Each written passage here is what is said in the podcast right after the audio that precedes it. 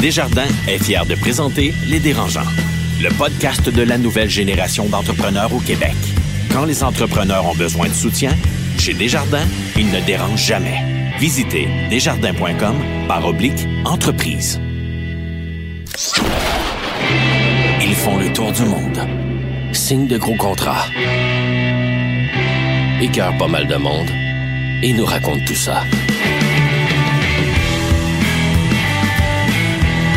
Voici les dérangeants.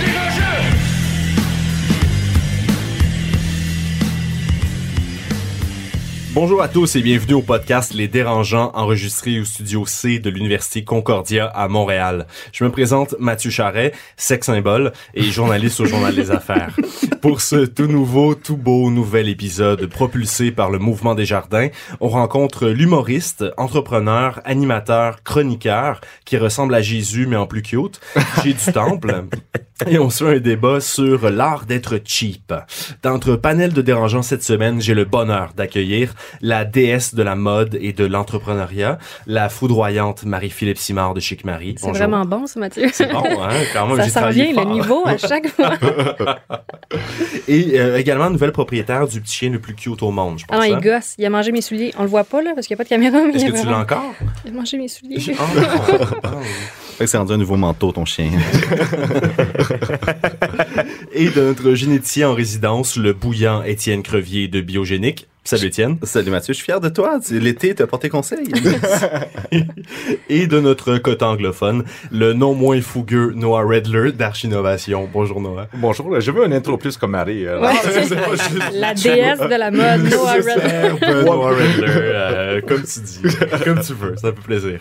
Madame, messieurs, tour de table, coup de cœur, coup de gueule cette semaine. Étienne? Mais je vais y aller avec un coup de cœur, juste euh, pour faire différent, parce que là, j'avais une réputation de coup de gueule. Ouais, ouais, ça... Euh, Je suis pas sûr, là. Non, vas-y, vas-y. coup de cœur, euh, j'ai eu la chance de voir Barack Obama. Si on se rappelle, en fait, euh, cet été, euh, la Chambre de commerce de Montréal métropolitain avait invité Barack à venir en conférence. Puis, grosso modo, c'était vraiment un bel événement. Le gratin était là. C'est- Tu sentais que tu devais être là. C'était vraiment, mais c'est sa façon de vulgariser le problème des changements climatiques. Il disait, on n'est même pas en train de débattre de la solution, on est juste en train de débattre de si on veut s'acheter du temps. Tu sais, comme, pour que les générations futures trouvent une solution quand on va l'avoir. C'est le même principe en innovation, en entrepreneuriat. On a le même problème pour quand on vend la génétique. C'est-à-dire, on n'est pas en train de dire que ça va guérir un cancer. On est juste en train de dire, tu veux-tu t'acheter du temps? Puis on, est, on a tendance à acheter le bébé avec l'eau du bain tout le temps parce qu'on dit, ah, mais c'est pas parfait. Ça sera jamais parfait. Par définition, l'innovation est pas parfaite. Donc, j'ai vraiment aimé euh, ce, que, ce que Barack avait dit là-dessus. Puis, euh, malheureusement, Michel était pas là. J'étais bien déçu. Il y avait Michel Leblanc. Noah, est-ce que tu crois au changement climatique? C'est quoi ça? Euh, J'ai mon paquet de styrofoam que je vais mettre dans les déchets euh, prochainement. Il fait froid à Montréal, fait que le changement climatique n'existe pas. C'est ça, c'est où le chauffage? As-tu un coup de gueule contre Étienne ou un autre coup de gueule ou coup de cœur? Ben, on va voir si c'est un coup de cœur ou un coup de gueule, mais euh, c'est un peu de euh, autopromotion pour moi. J'ai embauché ma deuxième employée. Oh, félicitations. Euh, Alors, suis, c'est un coup de cœur, je suis très excité, mais un coup de gueule parce que j'ai tout ce stress à payer quelqu'un et de gérer quelqu'un et je ne sais pas quoi faire, alors euh, on verra. Petit conseil, Noah, dis jamais excité et employé dans la même phrase. Étienne a déjà eu ce problème-là, puis C'est c'est encore compliqué. C'est pour ça qu'ils doivent revenir au mois de mai pour son coup de cœur. Marie, coup de gueule, coup de cœur? Je sais pas si coup de gueule, coup de cœur, mais dans cette période-ci, on est en fin d'été. Euh, les gens ils sont comme contents d'acheter des vêtements. Fait que comme c'est super populaire, là, nous autres, on travaille beaucoup, beaucoup. Mais là, on travaille à un point où je suis tellement fatiguée que je suis comme constamment un peu buzzée. Fait que je sais pas si c'est un coup de cœur, je sais pas si c'est un coup de gueule, j'étais un peu mon émotion. Tu consommes quoi? Rien, c'est bien bien fascinant. Mais en quoi Wow. c'est différent d'habitude? Non, c'est vraiment pire que d'habitude, c'est ça le problème. C'est peut-être le bébé chien aussi. Ah, c'est pour ça que tu t'es rendu à McGill tantôt, le compteur. Je salue DM, je suis comme, voyons les gars, où? c'est long marché, c'est la colline, là, tu sais. Ben, merci tout le monde. On se fait une courte pause, puis on revient avec l'un des humoristes les plus occupés au Québec, Monseigneur J. du Temple.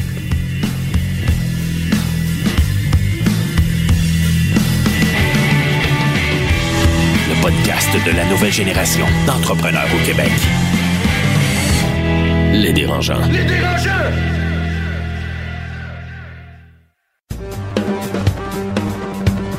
À l'école de gestion John Molson de Concordia, nous formons la prochaine génération de propriétaires d'entreprises et de gens d'affaires. Nous offrons plusieurs cours, dont un certificat de deuxième cycle en entrepreneuriat.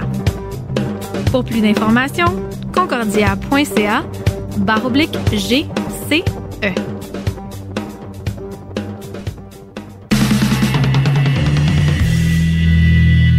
Bonjour, je me présente Alexandre Mency, cofondateur de Mango Software. Aujourd'hui, je rencontre Réal Leclerc, expert en solutions chaîne d'approvisionnement chez Desjardins. On va parler flux de trésorerie pour les entreprises en forte croissance. Bonjour Réal. Bonjour Alex. Réal, quand on est en forte croissance, la gestion du cash, ça peut être problématique. Effectivement, c'est vrai. Par contre, il y a un produit euh, qui pourrait être euh, très intéressant pour euh, ta croissance. Ça s'appelle le facturage.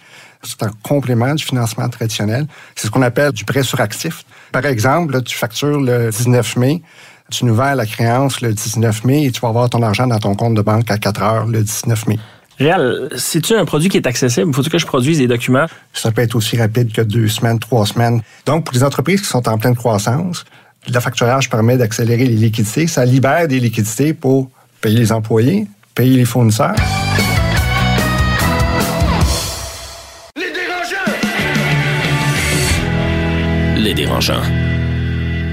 L'entrevue de la semaine est une présentation de Millésime Up, la nouvelle division du groupe Millésime dédiée aux besoins de recrutement des startups. Pour en savoir plus, visitez millésimeup.com. De retour dérangeant avec Marie-Philippe Simard, Étienne Crevier, Noah Redler et surtout un invité très spécial, Jay du Temple. Salut Jay. Hey, salutations, groupe. Merci de me recevoir. C'est Hey. très apprécié. Ça fait plaisir. Euh, que dire de Jay du Temple? Euh, Il a une belle énergie, euh, un joli minois, mais comme moi, il est beaucoup plus qu'un corps de rêve. J'aime tellement ça parce que, tu vois, toi, tu assumes ce côté-là. Moi, je peux pas Ah, m'auto-proclamer l'assume sex symbole. Les gens vont faire Hey, es-tu de la merde, ce gars-là? Donc, Jay, 25 ans, diplômé de l'École nationale de l'humour en 2013, humoriste, chroniqueur à Code G, Codef, à Urbania. T'es un peu aussi le nouveau Joël Legendre, puisque tu animes la nouvelle mouture d'Occupation Double. Euh, moi, je- j'aime, euh, j'aime, j'aime dire PY, Pierre-Yves excuse-moi, j'ai, j'ai c'est- plus les mêmes chemises que Pierre-Yves. Jay, t'as autoproduit ta première tournée baptisée euh, Mini Tour du Québec avec ta sœur Laurie. Euh, première question, qu'est-ce que ça, ça t'a appris sur la business de l'humour? C'est une business? Euh, oui, c'est une business. Je pense que n'importe quoi euh, qui où ce qu'il y a de l'argent, il y a une transaction et tout ça, on, on peut appeler ça une business. Ça m'a appris juste en fait l'utilité de c'est le, le rôle du producteur en fait. OK. Donc le producteur en humour ce qu'il fait c'est que c'est lui qui investit l'argent, c'est lui qui avance l'argent. Donc quand on a des salles à louer, quand on a du gaz à payer pour se rendre, quand on a une vanne, euh, une première partie à payer tout ça, c'est le producteur normalement qui euh, joue ce rôle-là. Et moi ce qui est arrivé c'est que euh, tout ça a commencé avec mon club soda en septembre 2000 euh, mon dieu euh, 16.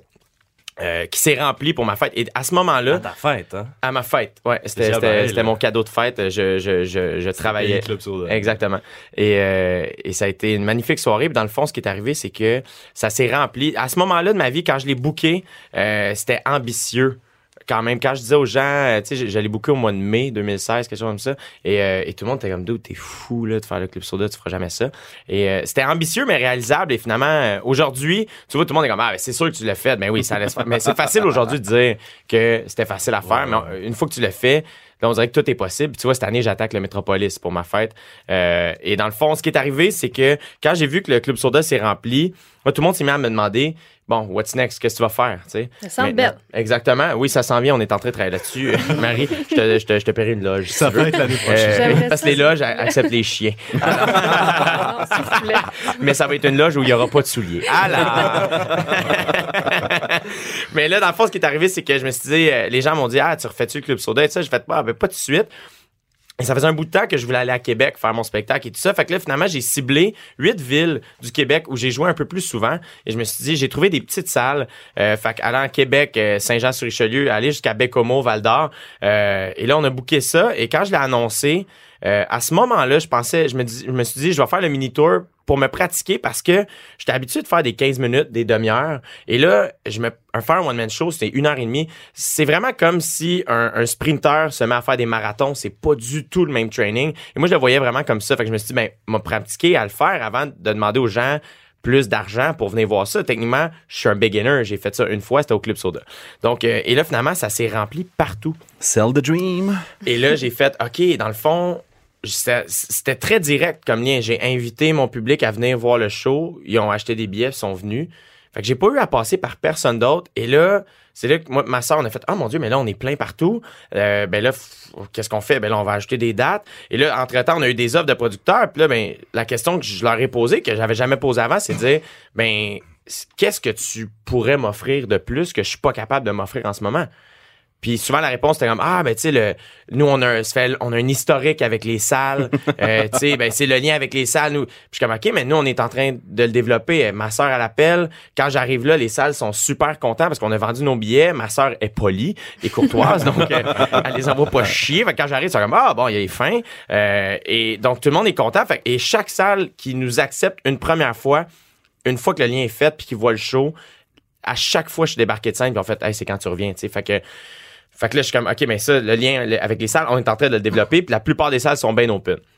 Fait que what else? Puis là, il fait, ah, ben de l'argent. Puis c'est là qu'Occupation Double est arrivé dans ma vie et que ça a penché dans la balance, sincèrement, dans ma prise de décision, de dire, ben si je veux vraiment... Parce que moi, ce que je faisais, c'est que chaque show me permettait d'en faire 3, 4, 5 autres. Dans le fond, l'argent que je faisais avec un spectacle, je le réinvestis dans la tournée, donc je le mets pas dans mes poches. Je, je- je l'utilise pour louer d'autres salles. Et, euh, C'est et pour là- ça que t'es en t-shirt. c'est pour ça que je suis en t-shirt et que j'ai pas de euh. culotte. Cas, je m'excuse. hein. Euh, et dans le fond, fait que c'est ça. C'est là que je me suis mis à OD dans ma tête. Euh, c'est l'argent qui me manquait peut-être pour possiblement financer ma tournée. C'est sûr qu'on vient au dé, mais je veux qu'on parle du rôle du producteur. Certainement. Tu en train de nous dire que ça sert absolument à rien? Ben, euh, tu vois, je suis invité sur un podcast d'entrepreneurs. Visiblement, j'ai ce côté-là en moi. Ma sœur aussi. Ma sœur a racheté les entreprises de mes parents avec son mari. Elle gère ma carrière avec moi. Euh, mes parents ont une entreprise qui est le domaine Saint-Jacques, un vignoble. Donc, ça, ça coule dans nos veines chez nous. Euh, Fait que mais t'es comme un bon vin, finalement. je suis euh, un excellent vin, un Oh. pinot noir de Saint-Jacques-le-Mineur sur la 15 Sud, sorti 29. Merci pour la bouteille d'ailleurs. Et euh, donc, je, je pense que je dis pas qu'un producteur est pas nécessaire.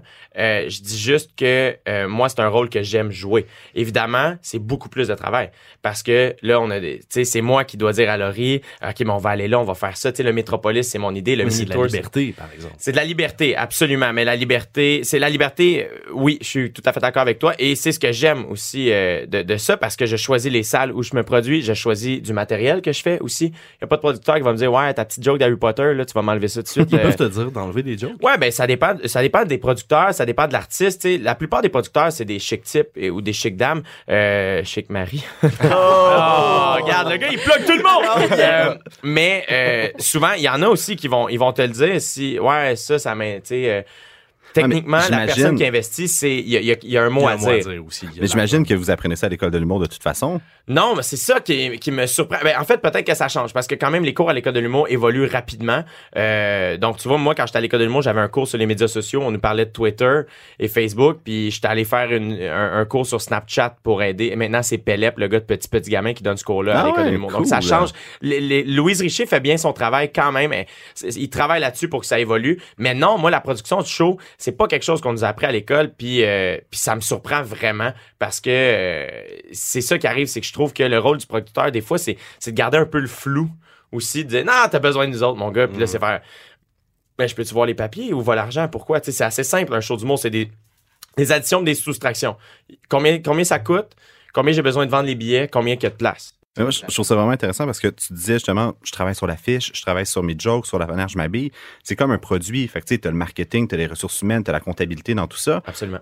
Justement, la place de Juste pour rire au Québec qui a déjà des départements et donc ils font euh, pour tout le monde ou pour beaucoup d'humoristes, Mhm. ça crée pas justement une unicité dans le domaine où est-ce que finalement l'humour est tout pareil? Ben, euh, peut-être que. Ben, que c'est de, de là que ça vient, euh, les, les, les boîtes de prod. Mais tu sais, je, je- moi, je mets pas la faute nécessairement sur personne. Euh, je trouve juste que la job d'un artiste, c'est ça, c'est de créer. Euh, puis dans ma tête, des entrepreneurs, c'est des gens qui créent aussi. Tu sais, tu peux être créatif même si t'es comptable. Tu sais, fait que moi, c'est juste que je crée des jokes, je crée des shows, je crée des concepts, je crée des shows télé, whatever. Fait que ça dépend à quel point tu veux être impliqué là-dedans. Il y en a qui veulent juste être auteurs et c'est bien correct. Ils deviennent des ouvriers puis ça fait partie du travail. Tu sais, moi, quand, quand mes parents, tu sais, mon père a un vignoble, mais ça prend du monde qui travaille dans le champ Mhm. pour faire du bon raisin pour qu'on puisse le vendre le vin. Tu sais, fait que je pense que ça dépend de l'implication. Mon père, dans sa business, il aime autant travailler dans le champ que de vendre la bouteille. Tu sais. Puis en même temps, tout le monde est utile dans le business. Tu sais. S'il n'y a pas de tech de son, moi, j'ai pas de job. Tu sais. Mais en même temps, s'il n'y a pas d'humoriste, tout ça, le festival n'existe pas. Fait que moi, c'est un peu là l'idée de dire, tu sais, je blâme pas personne. Je trouve juste que euh, tu sais, on est en retard un peu sur comment ça marche au- ailleurs. Ouais. Puis c'est là où ce que je trouve que en ce moment les meilleurs shows d'humour se passent au Québec, se passent au Bordel Comedy Club et c'est la, la version la plus pure de stand-up. Il y a pas de musique d'entrée, il y a pas de musique de sortie. Il y a c'est hey, du vo- stand-up. voici un tel, voici une telle, applaudissement. Hey bonsoir, ça va puis on part. C'est à l'américaine un peu. C'est plus à... C'est à l'américaine, mais c'est là que ça vient le stand-up, tu sais, puis aussi, puis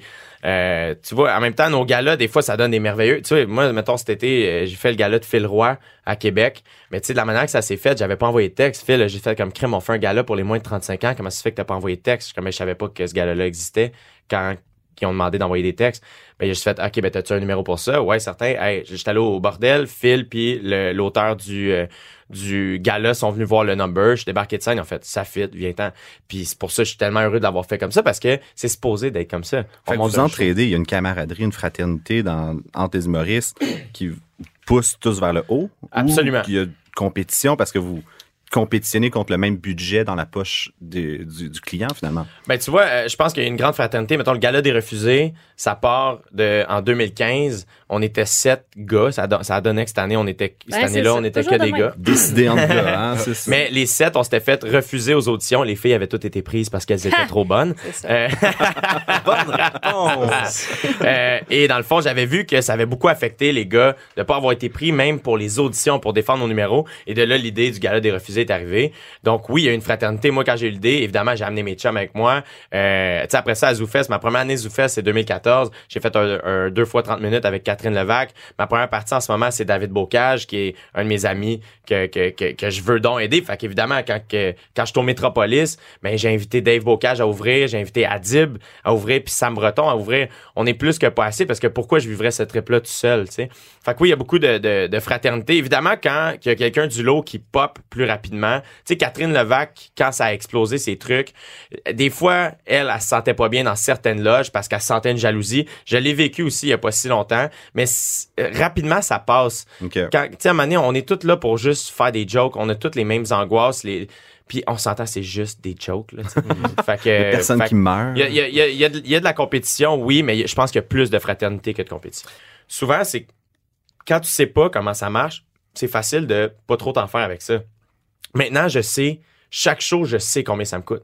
Je sais exactement, puis tu sais, mettons, j'étais allé à Bécomo, puis tout le monde était. Je faisais une salle de 100 places là-bas. là. C'est, c'est pas. Mais tu chargeais 20 000 piastres, là. non, c'est ça. Ils, ils m'ont eu pour vraiment pas cher. Puis je faisais pas d'argent. J'avais, j'avais ma première partie, j'avais mon directeur de tournée, j'ai payé euh, des repas, j'ai payé le gaz, La bière. Euh, la, la bière, voilà. Et- Marie, c'est très important. Mais on n'est pas drôle euh, à jeun, là, tu sais. Mais souvent, les, les humoristes, beaucoup d'humoristes me disaient, ben voyons donc, tu vas descendre à Bécomo pour un show, tu sais. Puis je suis comme, moi, dans ma tête, tout ça, moi, je vais faire des jokes jusqu'à ma mort, tu sais. Fait que moi, dans ma tête, tout ça, c'est un investissement. C'est de dire, ouais, là, aujourd'hui, je fais une salle de 100 places, puis je vais revenir peut-être avec 50 pièces dans les poches. Mais dans dans un an, même pas, on l'a déjà booké. Je fais la grosse salle à Bécomo, puis probablement que ça va se remplir parce que j'ai fait J'étais allé à Bécomo 4-5 fois, plus que les autres, faire des shows dans des petites salles, puis le mot se passe, le bouche à oreille, c'est fou comment ça marche en humour encore euh, aujourd'hui. Simon Leblanc en est la preuve. Simon Leblanc a fait aucune promo. Il y a un, pro- il y a un producteur qui est Faneuf, qui est un excellent producteur. Donc lui, il a investi le peu d'argent qu'il avait, avait à investir. Mais Simon a commencé dans une salle euh, devant six personnes, puis il a réussi à y remplir Albert Rousseau maintenant. là. Fait que je t'écoute, puis la métrique que tu as l'air d'utiliser, c'est le nombre de billets vendus. Ah, Tu sais, puis on disait Louis-José Hood, par exemple, a vendu quoi? 350 000 Ben, il, a, il a- billets il a tapé le million, là, on le sait. en, de Euh, en carrière. en carrière. Mais euh, tu sais, parce que moi, tu me parles comme entrepreneur, tu dis, hey, j'ai vendu euh, 100 000 unités ou j'ai vendu, tu sais, je fais 3, 3 millions de ventes Ouais, mais si ça t'a coûté 2,999 millions faire tes Ouais. ventes, comme, c'est pas une bonne business. fait que vous parlez souvent en place, mais en rentabilité, tu fais-tu du cash en humour? Mais tu vois, moi, je pense que c'est là peut-être que t'as- même en, en posant ta question, tu m'as comme allumé. Je pense que ce que j'ai réalisé, c'est que j'ai ouvert pour d'autres humoristes qui euh, qui comprenaient pas. Tu sais, il y a bien du monde qui font comme, Hey, j'ai vendu tant de billets, puis j'ai pas fait d'argent. Puis moi, je suis comme, mettons, il y a, il y a du monde que je sais qu'ils ont dit, hey, nous là, pour ta tournée, on vise 30, 25 000 billets. 25 000 billets, c'est une petite tournée au OK. Québec. Mais ça, ça va, je pense, ça on s'en va vers là. Des petites tournées, des petites salles, mais rentables. Mais dans le temps, faire, ben, je- encore aujourd'hui, faire une, une tournée de 25 000 billets, c'est pas rentable. OK. Parce que souvent, ça coûte cher. c'est- la, c'est la pub, c'est la pub télé, la pub radio. Exactement. Ouais, c'est ça C'est qui la pub, cher. pas juste télé, les, les, les panneaux publicitaires euh, et tout ça. Et, et ce qui arrive, c'est que euh, souvent les producteurs, tu sais, les artistes ont changé, mais les producteurs, les décideurs, les diffuseurs aussi ont pas changé encore. C'est encore la vieille école. Fait que c'est comme, non, ça m'a- on le faisait avec Michel Courtemanche, ça marchait. Michel Courtemanche, je fais plus ça, tu sais, depuis plusieurs années. Ça a changé. Moi, les gens, c'est ça qu'ils ont vu. Ils ont fait, ils ont fait comme, ben voyons donc, comment ça se fait que ça marche? Ah, mais toi, ça a marché parce que t'as beaucoup de followers sur Facebook, des trucs comme ça. Fait que t'as un public déjà que tu Ouais, mais reste que, tu vois, si on recule à ZooFest 2015, j'ai fait 19 représentations euh, au festival dans une salle de 50 places qui est minuscule. Je le faisais pas pour l'argent au départ, puis veux, veux pas, tu sais, faut, faut qu'on paye les comptes, puis tout ça, mais reste que j'en ai fait de l'argent, c'est sûr. Si tu fais 19 shows, tu vas en faire, en quelque part, tu vas en faire de l'argent. tu sais. Fait que c'est là où ce que je fais, oui, à ce moment-là, je n'avais pas de followers, puis j'ai réussi à faire le show 19 fois. Puis Quand même. 10 les gens se rappellent, quoi, il a fait 19 représentations? C'était écrit en dessous, ouais, c'était une salle de 50 places. Tu sais, mais les gens voient le 19 représentations. tu sais. Fait que c'est là où ce que, aussi, j'ai vu des, des, des, des producteurs, des fois, faire, Hey, on vise 25 000 billets. Parfait. Excellent. Et là, il atteint, là, hey, il a vendu 30 000. Hey, dans le fond, je suis content comme artiste. J'ai- topé ça. À ouais, 2 non, on n'est pas billet. content. On n'est pas content. On n'a pas rentré dans de l'argent. Mais leur, leur, ce qu'ils visaient était pas rentable. Puis moi, c'est là que j'ai fait, mais il me semble que c'est relativement, vise quelque chose qui va être rentable. Ouais. C'est moi, c'est là que j'ai pas compris. Puis c'est là aussi où ce que je me suis mis à le faire moi-même, un peu, d'après moi, inconsciemment. Puis ce qui, ce qui est arrivé, c'est quand j'ai vu que le mini tour s'est mis à sold out partout, ben j'ai fait, ben on va continuer jusqu'à temps que ça fasse plus de sens. Puis ça en fait encore aujourd'hui. Donc c'est pour ça que maintenant, je me suis lancé le défi de faire. Je me suis assis avec ma soeur, Mané, quand on s'est mis, parce que on se book tellement d'avance, les choses bookent vraiment. Tu vois, là, j'ai un, on a booké en mai 2017, on a booké une option sur octobre 2018 à, au Théâtre Maisonneuve de la Place des Arts, T'es sérieux? possiblement pour une première. C'est pas encore le seras pas- Centre Bell, mais c'est correct. Le Centre Bell, on le vise pour le 2020. hein, si euh, M. Evenco est à l'écoute. Monsieur Ça va, être, ça va être occupation double au Madaga- Madagascar. C'est ça. les grilles de badass, le, le- le côté badass est, est- est toujours dans ma tête de dire comment je peux faire les trucs un peu différents. Parce que tout le monde, c'est pas long, là, les salles au Québec, tout le monde, dans, dans ma vraie tournée, m'a me ramasser à faire la les, les mêmes affaires que tout le monde. Fait que comment je peux, avant de tomber dans la grosse ligue, faire les choses un peu différemment pour attirer l'œil, faire, ben voyons donc que ce gars-là fait ça, tu sais. Puis je trouve que ça aide. Ça fait parler parce qu'on va dans des sentiers un peu moins battus. Puis c'est là, je trouve que peut-être que ça fait. C'est probablement pour ça que je suis ici aujourd'hui, tu comprends?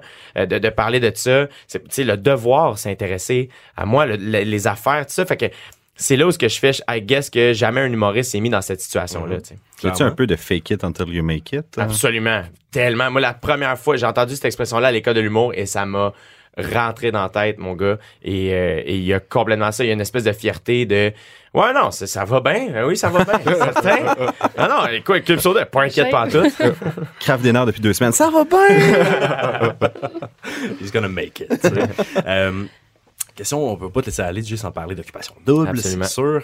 Euh, T'as joué dans Like Moi? Euh, Ouais. Tu faisais un pastiche euh, Oui. d'Occupation Double un peu qui s'appelait Je choisis Jonathan. Ouais. Euh, c'est pas un petit peu ironique après d'accepter Occupation Double? Moi, je le vois pas. Ben oui, il y a de l'ironie là-dedans, absolument, absolument. Euh, mais moi, je trouve ça encore plus le fun d'avoir commencé en faisant une parodie de ce que je fais maintenant. Tu comprends? Parce que ça montre à quel point.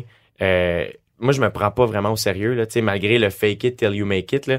Euh, Tu le fake. Je- Tu te prends pas au sérieux. Mais en non, fait, c'est ça, je me, je me Tu prends la business sérieusement, tu te prends juste pas au sérieux. Exactement, exactement. Ce qui fait que, euh, mais j'ai, j'y ai pensé très longtemps avant d'accepter Occupation Double. J'ai hésité longtemps. Il paraît que Julie Snyder, il a fallu qu'elle. Mais Julie Snyder, tu vois, elle était tellement convaincue qu'elle me- elle me connaissait pas. Moi, j'ai passé l'audition pour un autre show qu'elle produisait, puis je la connaissais pas. Elle était dans la salle d'audition, puis euh, elle est venue se présenter. Puis quand je suis sorti, euh, paraît-il qu'elle a demandé, au- à l'équipe, OK, c'est qui ce gars-là? Et euh, là, ils ont fait, ben, c'est, c'est Jay du Temple, c'est un humoriste. Elle s'est mise à checker ce que je fais. Elle a lu Urbania, mes, mes, mes textes. Elle est débarquée à Saint-Lazare, une soirée que j'animais. Euh, elle, elle a fait ses devoirs. Et elle a fait, c'est lui que ça nous prend. Et euh, c'est vraiment le seul mot qui me vient en tête depuis que je connais Julie Snyder puis je la connais pas tant que ça c'est vraiment go-getter. C'est vraiment une go-getter. Elle est pas rendue où ce qu'elle est aujourd'hui parce que elle assise Eh non exactement. Elle est vraiment travaillante puis elle sait ce qu'elle veut puis elle est brillante. Elle connaît la game de la télé. Et moi au début euh, j'ai hésité puis à un moment donné l'équipe était comme ils m'offraient tout ce que je voulais. Puis à un moment donné ont fait ok là c'est quoi le problème? Qu'est-ce que ça te prend? Puis Un autre zéro? mais moi, je leur ai dit, à ce moment-là, l'argent a jamais été dans la discussion pour moi parce que c'est pas ça qui me faisait hésiter. Ma crainte, c'était de prendre 10 semaines off de stand-up. Ça, c'était ma crainte numéro un. Et la deuxième, c'était d'être associé à Occupation Double de manière négative. Et, euh, et j'en ai parlé avec ma famille, j'en ai parlé avec mes amis et, euh, et je voulais beaucoup avoir l'opinion de mon père parce que mon père, le côté entrepreneur, le marketing, et il me connaît extrêmement bien. Euh, et c'est là qu'on a fait, ben tu sais, si je reste moi-même dans ce show-là, je vois pas ce que je perds à le faire. Euh, Why not? Exactement. Je pense que j'ai beaucoup plus à gagner qu'à perdre. Puis, euh, ce qui m'a rassuré aussi, c'est que c'est rendu à V. Euh, c'est à Bali, c'est moi qui anime. Fait que déjà là, tu vois un gros désir de la part de Production J à changer l'image du show.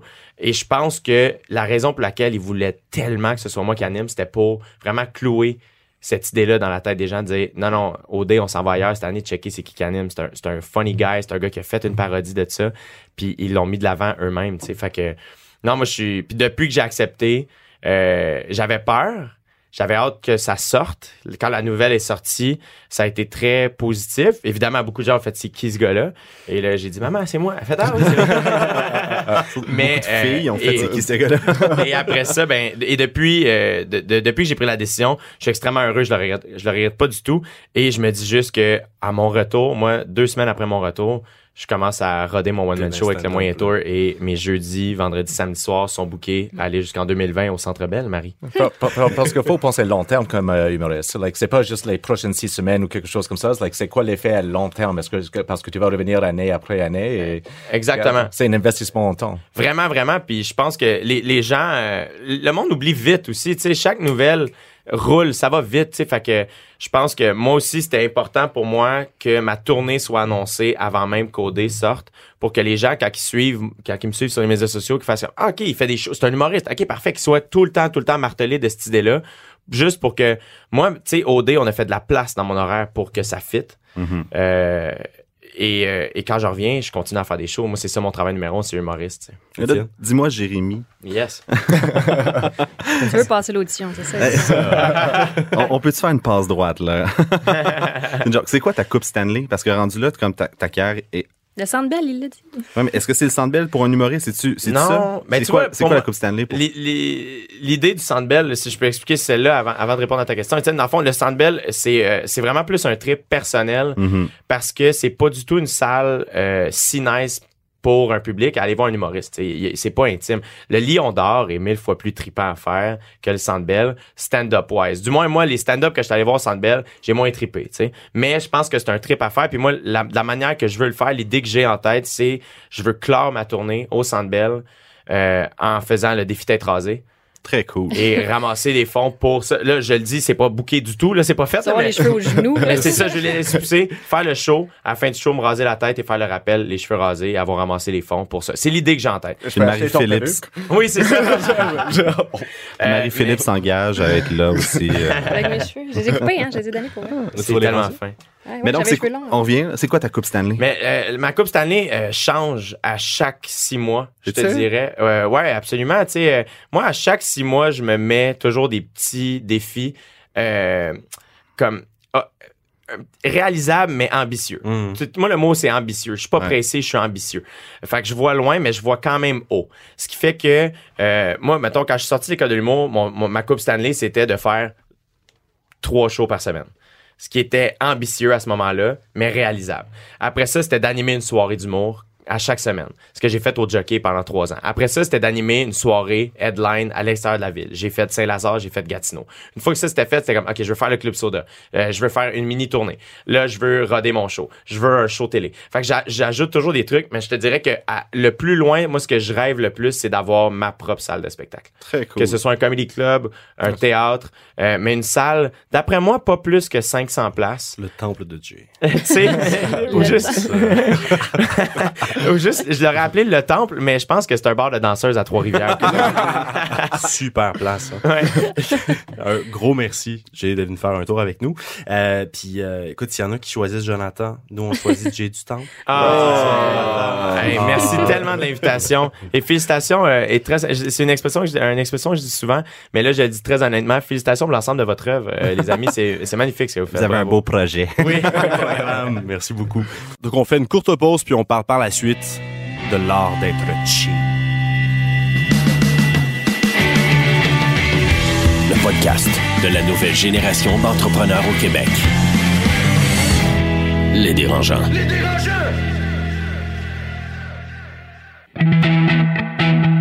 Écosystème, une capsule pour les entrepreneurs nouvelle génération, signée Université Concordia.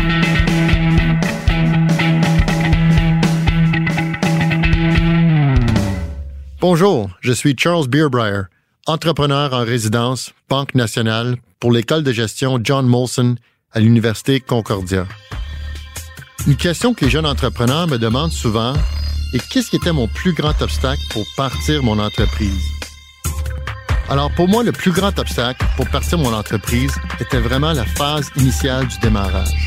C'était un immense projet et j'ai vraiment dû diviser chaque tâche en plus petites tâches, puis les accomplir une par une. Pour plus d'informations, concordia.ca barre oblique GCE.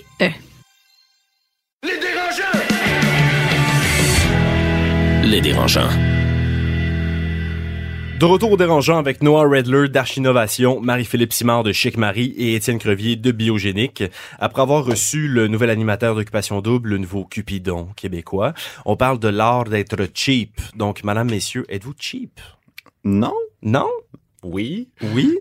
Marie? Moi, je l'ai dit, hein. ben, je, je l'ai dit, mais pardon. Oui, oui, c'est ça, oui, oui. on t'enregistrait à ton insu, Mais- mais ouais. J'en parlais. Moi, je suis pas cheap, mais je négocie en OK, ok, tu négocies fort, Ouais, pas mal, toi. pas mal, pas mal, pas mal. Dans, donne-moi un exemple. tout, partout. M'en va à l'épicerie, négocier banane. Pas? Fait. non. T'es chez Sport Expert, là, je t'en donne 110 dollars. Des raquettes de tennis, deux piastres. Fait que c'est toi la fatigante après que j'attends à l'épicerie. C'est ça. C'est ça, la puis- non, non, mais je négocie. Je né- Puis je faisais pas ça, hein. C'est drôle, on pourra en parler, mais je faisais pas ça au début. Au début, je négociais pas en tout. J'étais comme, OK, tu veux me charger un million de dollars pour ça? Pas de problème. mais là, finalement, je négocie plus. Mais j'imagine qu'il y a des bons puis des mauvais cheap. En fait, il y a des bonnes dépenses puis il y a des mauvaises dépenses. C'est quoi des mauvaises dépenses quand on se lance en affaires? Ben, en fait, moi, j'ai, je vais être très honnête, là. Je pense que quand je me suis lancé en affaires, j'étais naïf. Puis je pensais que tout le monde voulait m'aider. Puis j'ai dépensé mon. Ma, en fait, le premier 20 000 de la compagnie, il est passé en bureau d'avocat. Puis sans rancune, Marie, je sais que tu es avocate, mais ça a été Blakes qui ont dit Ah oui, mais tu as besoin d'une incorporation avec un livre des minutes. 20 000 piastres. mais, 20, ben, 10 000 C'est cher. là-dessus, puis un autre 10 000. Mais finalement, puis là, il m'avait dit, ah, incorpore-toi, euh, fais ton. Je, je recommence. Il m'avait dit, fais ton incorporation sous la loi euh, québécoise, finalement canadienne. Finalement, on est retourné sur la québécoise. Puis, sincèrement. Chine aux États-Unis. Exact. Puis, non, sincèrement, du bon cheap, je pense que c'est ce qui est focus sur le plan. Puis quand t'es pas dans le plan, fuck off, tu dépenses pas une scène, puis tu négocies tout. Parce que tout ce qui est à accélérer ton plan, go for it. Mais moi, les bureaux d'avocats, les bureaux de comptables, euh, sincèrement, j'ai dans le cul. Mais c'est drôle parce que la littérature dit souvent que les dépenses à faire, là, euh, qui sont les, les- les plus importantes, c'est justement ça. C'est la comptabilité, qu'elle soit la plus saine possible et non pas créative, là, euh, et les bureaux d'avocats. D'avoir un bon avocat, c'est assez crucial, en fait. fait que c'est- Est-ce que c'est un mauvais choix de bureau, Étienne? Mon, pa- Marie? mon père m'a toujours dit il n'y a rien qui coûte plus cher qu'un avocat qui coûte pas cher. OK. Fait que ça, je suis d'accord Ok. sincèrement avec ça. Mais par contre, est-ce que tu as besoin de la Cadillac pour quand tu pars en affaires ou une Honda Civic fait la job pour te rendre du point A au point B? Puis souvent, le problème des entrepreneurs, c'est qu'on ne sait pas qu'est-ce qu'on a besoin. Marie, t'es avocate? Ouais, mais ça coûte cher. Moi, je me serais pas engagée. Disclosure. Ça coûte trop cher? Oui, oui, oui. Euh, mais tu sais, moi, on a parlé de négociation, mais il y a six mois, j'avais besoin de. Non, il y a un an, j'avais besoin d'un nouveau cabi- cabinet comptable. J'ai voulu aller voir des gros cabinets comptables parce que ça amène une crédibilité, surtout quand tu lèves de l'argent, tu fais du financement. Moi, je peux te faire ça en dessin. C'est ça. Le chien, j'ai une calculatrice. euh, puis ce que j'ai fait, qui était malin, c'est que je suis allée voir les quatre gros à Montréal. Je leur ai dit, OK, fais-moi une soumission. Puis là, ils m'ont tous piché des chiffres. J'ai dit, gars, puis tout, euh, c'est bien beau, là, mais euh, l'autre me le fait à ça. Là. Pourquoi t'es, pourquoi t'es deux fois plus. Puis là, ils ont tout. Oui, c'était vrai. Des fois, c'était pas vrai. Mais ils ont tout. Oui, c'était vrai, sauf des fois. Sauf des fois au, au chalet. Mais ils ont tous mutuellement descendu parce qu'ils veulent les startups. En ce moment, c'est une mi- une manne là, pour les, les cabinets comptables, les cabinets d'avocats. Fait qu'ils ont tous descendu. Puis finalement, on a eu un deal qui est vraiment bon puis qui est encore super bon aujourd'hui. Mais à chaque fois que j'ai quelque chose à faire avec mon- mes cabinets d'avocats puis cabinets comptables, je refais faire des soumissions. Si je vois que c'est trop cher, ça se peut que j'aille ailleurs. Fait que ça, c'est plate, c'est plate pour eux, mais ça fait partie de la game. Puis Mais ça date, prend du temps, par exemple. Fait que Pas c'est-tu de une temps. perte de temps, non? non, c'est vraiment pas une perte de temps parce que, tu sais, tu vois, j'avais besoin d'une mission d'examen pour mes euh, états financiers. J'ai une soumission à 10 000 j'en ai une autre à 5 000 Mais tu vois, c'est 5 000 qu'on vient économiser. C'est cher 5 de 000. l'heure là, que, que tu négocies. Ça Fait paye une partie de ton char, dans le fond. C'est ça. c'est ça. Ouais. Ben, moi, je suis une fanatique de cash flow. Alors, je pense toujours, like, six mois, un an plus, euh, plus long. Et juste euh, pour euh, respecter le thème aujourd'hui avec Jay, euh, j'ai commencé ma carrière, carrière travaillant à Juste pour rire. You know, Tu faisais du stand-up? Non, euh, non. Est-ce que tu me trouves drôle? C'est Sugar Sammy. Une fois, c'était un gars. Des pantalons bruns, c'est fucking drôle, par exemple. c'est whisky, c'est pas brun. Non, mon- ma première vraie job, c'était euh, responsable de logistique pour le festival Juste pour rire. Et j'ai commencé, et like, une chose, euh, je, je sais pour le festival, les budgets sont hyper tight. Et on doit accueillir plus que 5000 personnes, euh, arranger les vols, les déplacements, tout ça avec des budgets. Alors, soit, euh, doit être vraiment créatif et il faut dépenser tout cet argent dans quatre mois. Alors, faut vraiment prévisionner. Et c'est ça qui m'avait appris, like, OK, vo- voici tous les petits trucs euh, qu'on peut faire pour vraiment pas payer, pour réduire les coûts, pour faire- trouver d'autres options. I mean, même aujourd'hui, like, je, like, je regarde dans mon entreprise, oui, je peux, euh, ce temps, je peux payer un graphiste, mais je suis sur Fiverr à chaque cinq minutes. C'est Like, quoi Fiverr? Fiverr, c'est un truc en ligne où tu peux trouver des graphistes, des gens pour faire des, euh, des traducteurs, des gens qui peuvent faire des choses, euh, des, euh, des projets vraiment simples pour 5, 10, 15 dollars. Et c'est des gens qui sont euh, à Pakistan, ils sont euh, en Inde, ils sont à travers le monde. Alors, pour, like, ils adorent ça. Like, un bon, euh, un bon versement de 10, 15 dollars pour un petit projet de jour. Et pour eux, ça salaire. représente un bon, un bon, salaire. Et ils font, ils font des jobs corrects, mais j'adore ça. Alors, j'ai toujours trouvé des façons de ne pas dépenser parce que moi, je veux avoir du cash flow, je veux avoir de, l'argent dans la banque parce qu'on sait jamais quand il y a une crise. Alors, pour moi, c'est pourquoi je dis je dis parce que j'haïs dépenser. Et chaque fois quelqu'un me dit, like, oh, tu vas payer pour ça, je like, non. je vais trouver une autre façon. And, like, uh, like, dans la production, dans l'événement, et like, like, même like, avec mes clients, je, like, avec mes clients, je veux trouver des façons pour couper des dépenses, pour offrir le même service pour moins, euh, pour moins, euh, qui me coûte moins cher, parce que c'est plus d'argent dans ma poche et je peux investir, je peux être plus relax, euh, je peux euh, like, vivre une meilleure vie. C'est juste que les startups aujourd'hui, dans le domaine technologique, c'est une partie de winner takes all. Tu sais, le premier au marché, c'est lui qui ramasse. Mais c'est- moi, je suis, je suis tellement fais- pas d'accord avec Mais non, Non, mais je suis pas d'accord check ce que je veux dire, parce que Moi, là, je suis pas d'accord. Mettons, c'est que tu fais tellement des marges élevées. Tu sais, Facebook va faire du marge net de 80 et plus. Fait que quand tu réinvestis des profits de même dans une compagnie, tu crées une distance par rapport à ta compétition qui est juste jamais rattrapable. Puis c'est ça, la techno, c'est que c'est des marges nettes vraiment fucking...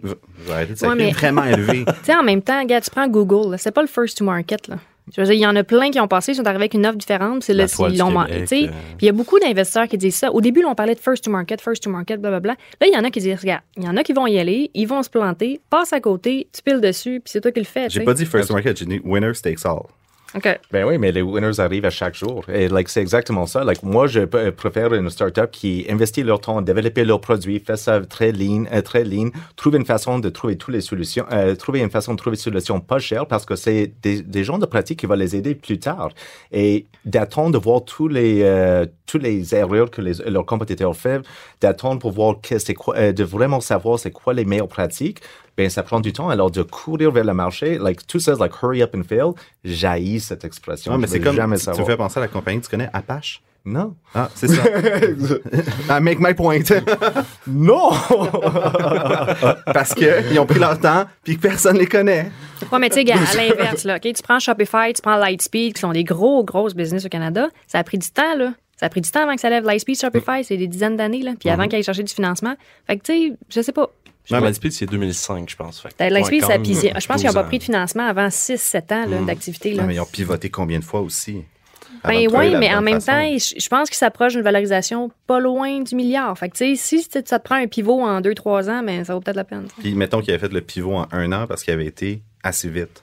Mais euh, des fois, c'est pas parce que c'est pas parce que tu vas plus vite que tu fais les choses mieux. Peut-être que ça. Moi, ça a pris un an avant de faire mon pivot. ok? C'est sûr qu'avec le recul, je me dis bon, ça aurait été nice que je le fasse en un mois. Mais dans cette année-là, on a tellement appris que quand on a fait le pivot, il a été fait parfait à 100 J'aurais pu pivoter six mois avant, puis il aurait été fait à 50% Mais il y a une quote qui dit quand tu lances un produit parfait, c'est que tu l'as lancé trop tard. Et moi, je l'aime beaucoup. Je veux parler d'employés. Excuse-moi, Noah, vas-y. Non, non, ça va. Parlez de Euh, tes je- employés. je- moi, j'en, moi, ai pas. Euh, ça, c'est-tu... euh, Étienne, tu m'as déjà confié euh, il y a quelques, quelques semaines que, bon, toi, tu gagnes juste 100 000 par année. Moi, ça. God, I wish! mais que, euh, que les, les investissements dans tes employés, c'était super important. Ouais, Euh, c'est, c'est une bonne dépense, ça? Ah ouais. ça, ouais. faut payer plus cher pour avoir les meilleurs, c'est vrai? Mais je, je fais le calcul mathématique parce que, mettons que tu donnes, on va dire 20 000 de plus à un employé Mhm. pour qu'il donne son 150 tu vois, Donc, ça te coûte pas un salaire complet. Puis les gens pensent qu'un employé qui gagne 50 000, mettons, il va te coûter 50 000. C'est faux! Il te coûte des déductions à la source de plus, il te coûte un, un- un ordi, il te coûte un bureau. Fait que c'est en général 32% de plus que le dollar. Fait que 1 dollar, ça te coûte 1 dollar 32. Fait que moi, j'ai- j'aime bien mieux donner beaucoup plus à mon employé, mais dire, t'es mieux de répondre au téléphone le soir, les fins de semaine, puis t'es mieux d'en donner 130, 140, 150 parce que comme ça, chacun est optimisé, puis j'ai pas besoin de trop embaucher. Ben là, c'est la seule place où je suis pas cheap. Like, moi, pour attirer le meilleur talent, je suis prêt à payer. Et like, moi, j'ai pas des grands budgets pour euh, payer des revenus. Mais vraiment pour euh, la personne que je, la personne que je viens d'embaucher, je lui donnais le max possible parce que je savais elle avait du talent. Je savais que euh, y a très, très peu de temps euh, pour le onboarding pour vraiment comprendre. Et, like, elle est prête, est prête à aller. Mais ma première employée, c'est quelqu'un euh, qui me connaissait et on travaille, en- on travaille ensemble, c'était parfait. Alors, je suis prêt à payer au max pour ces gens. Ah, parce que avec ça, ça me donne la liberté d'aller chercher d'autres contrats et j'ai des confiances en les gens. Mais Mais des- c'est- Parce que tes employés, c'est ton produit aussi dans, pour Arch? c'est ça, exactement. Il me, représente, il me représente et il doit livrer un service. Alors, d'avoir cette confort, cette confort que quelqu'un me, me représente, représente Arch et travaille bien avec mes clients, ben, ça vaut trois nou- nouveaux contrats. Ouais, mais tu sais, moi, la nuance que je ferais avec ça, c'est qu'on parle beaucoup d'argent, on parle beaucoup d'argent, mais euh, tu sais, il y a plein d'articles sur les milléniaux là, de ce temps-ci, là, ça fait comme la. Puis les milléniaux, il faut comprendre que c'est c'est pas juste. C'est pas juste l'argent. Il faut être, faut être plus créatif que ça. Moi, je l'ai vécu avec un employé. J'ai proposé un meilleur salaire. euh, puis finalement, il préférait prendre une année sabbatique pour aller comme vivre sa vie. Fait que tu sais, des fois, il, faut aller au-delà de l'argent. Je pense qu'on leur donne. Il y a des gens que ça va être super important l'argent, ils vont vouloir un meilleur salaire, etc. Il y en a d'autres qui vont dire, gars, je veux rester au même salaire, mais je veux être une journée chez nous pour m'occuper de mes enfants. Mais Fait que ça aussi, ça a une valeur, tu sais. T'évites de rendre un employé malheureux avec l'argent. Fait que tu sais, tu le rends pas heureux avec l'argent, t'es juste, t'évites Ouais. de le rendre malheureux. Hmm. Faut que tu le payes de façon décente, là, Exact. marché, mais tu vas le rendre heureux avec euh, des activités, du team building, avec euh, de la liberté, de la flexibilité, avec euh, l'attitude, là, conciliation de la famille. Mais tu sais, moi, il y avait un point qui, tu sur l'art d'être cheap, c'est que je suis pas cheap dans ma business. Puis c'est vrai que c'est un problème parce qu'on brûle, puis on brûle probablement un petit peu plus parce que je veux qu'on aille plus vite. Puis, tu sais, move fast, break things. Mais ce qui me fascine depuis que je suis entrepreneur, c'est que, par exemple, dans le dernier mois, j'ai fait pour plus de 55 000 de chèques qui sont sortis. Puis ça, c'est juste une fois quand j'en ai fait dans le mois. Puis là, j'arrive à l'épicerie, puis je regarde du prosciutto à 8 puis je suis comme, ouais, c'est un peu cher. je suis comme, fait que la dichotomie qui s'installe dans la tête d'un entrepreneur, où est-ce que tu dis, ben, il y a 55 000 de- qui sont sortis de mon compte de banque en un mois, mais personnellement, je- c'est pas, pas en tout dans les mêmes ranges. Ouais, tu deviens cheap dans ta vie personnelle? Ben, je conduis une Mais Jetta. TDI, Ouais. puis tu sais, je- j'ai pas, mon père m'a toujours dit, puis là je reviens à mon père encore, j'ai l'air de Bocard Diouf, là, mais Tu pas physiquement, mais bon. il m'a dit, t'as-tu d'envie, t'as-tu envie d'avoir l'air riche, t'as envie d'être riche? Puis moi, c'est, j'ai envie d'être riche, j'ai pas envie d'avoir l'air riche, donc c'est sûr que je vais couper sur ce qui est pas important. Puis genre, ça revient à ce que j'ai dit, t'es-tu focus? Marie? Ben, et moi, nous autres, on était, tu sais, une start-up, quand ça commence, à des problèmes de cash flow. là. Tout le monde a des problèmes de cash flow. Puis on est tellement aidé dans des situations où t'es pas sûr d'être capable de faire la paye. Moi, je l'ai toujours fait de ma paye. Je suis vraiment contente. Mais tu t'es pas sûr que le chèque va passer. Il va peut-être être NSF, blablabla. Là, on a de l'argent. On a, on a full l'argent dans le compte de banque, mais on dirait que je suis encore stressée. Là, il faut que je m'achète des souliers parce que mon chien l'a mangé. Puis, je m'en achète même pas. On dirait que je suis comme, oh, c'est pas sûr, c'est pertinent. Fait que je suis encore dans. Je suis un peu, un peu traumatisée. C'est c'est quoi les bons, euh, les bons coups d'être cheap, en fait? Sur quoi il faut éco- économiser dans les startups? Mais dans moi, tu sais, on parlait des employés, là. Moi, le, je suis, tu sais, je le disais, je suis bien rough en négociation, bien, bien tough. Puis je vais aller, je vais aller en gratter, je vais aller en gratter, je suis bien fatigante. Mais le plus que je peux aller chercher de ça, c'est pas pour me mettre dans les poches, puis justement m'acheter des souliers. Ça va être pour redonner à mes employés, puis redonner à mes clients. Fait que moi, on dirait que ça me dérange moins dans ce temps-là d'être plus tough en négociation quand je sais ce que ça va donner comme résultat. Si je peux donner, je sais pas qu'on part en voyage avec mes employés, ben, je suis contente d'avoir négocié mon cabinet comptable Hmm. un petit peu moins cher. Moi, je- place à couper. Euh, moi, je trouve que le, le grand erreur que ben, j'ai vu bien d'entrepreneurs faire, c'est d'investir dans les meubles et de faire, euh, de faire beau le bureau et de vraiment, it's like, euh, de vraiment faire le, euh, le show que oui, je suis riche, j'ai tout ça, donner l'image du succès. Ça, c'est une erreur. Like, achète une table IKEA, like, trouve ça sur le, sur le trottoir, amène ça dans le bureau, fais ce qu'est-ce qu'est-ce qu'il faut. Parce que c'est, like, ça vous donne rien. Je vous garantis, like, d'avoir des meilleurs meubles, ça ne donne rien. Ben, hormis pour les puces de lit, là, des fois. Ouais, c'est ça. ça Juste ça, mais. Ben, moi, il y a une catégorie, puis on est là-dedans dans les budgets, c'est les, les frais de vente et admin.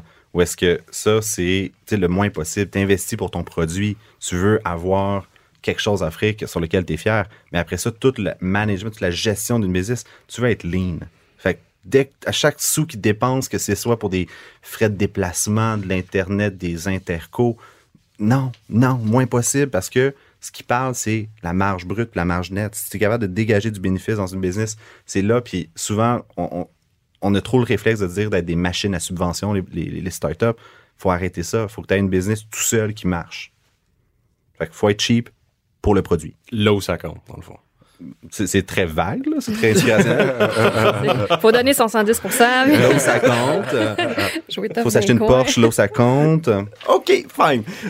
C'est déjà terminé pour cet épisode des Dérangeants en mode occupation double.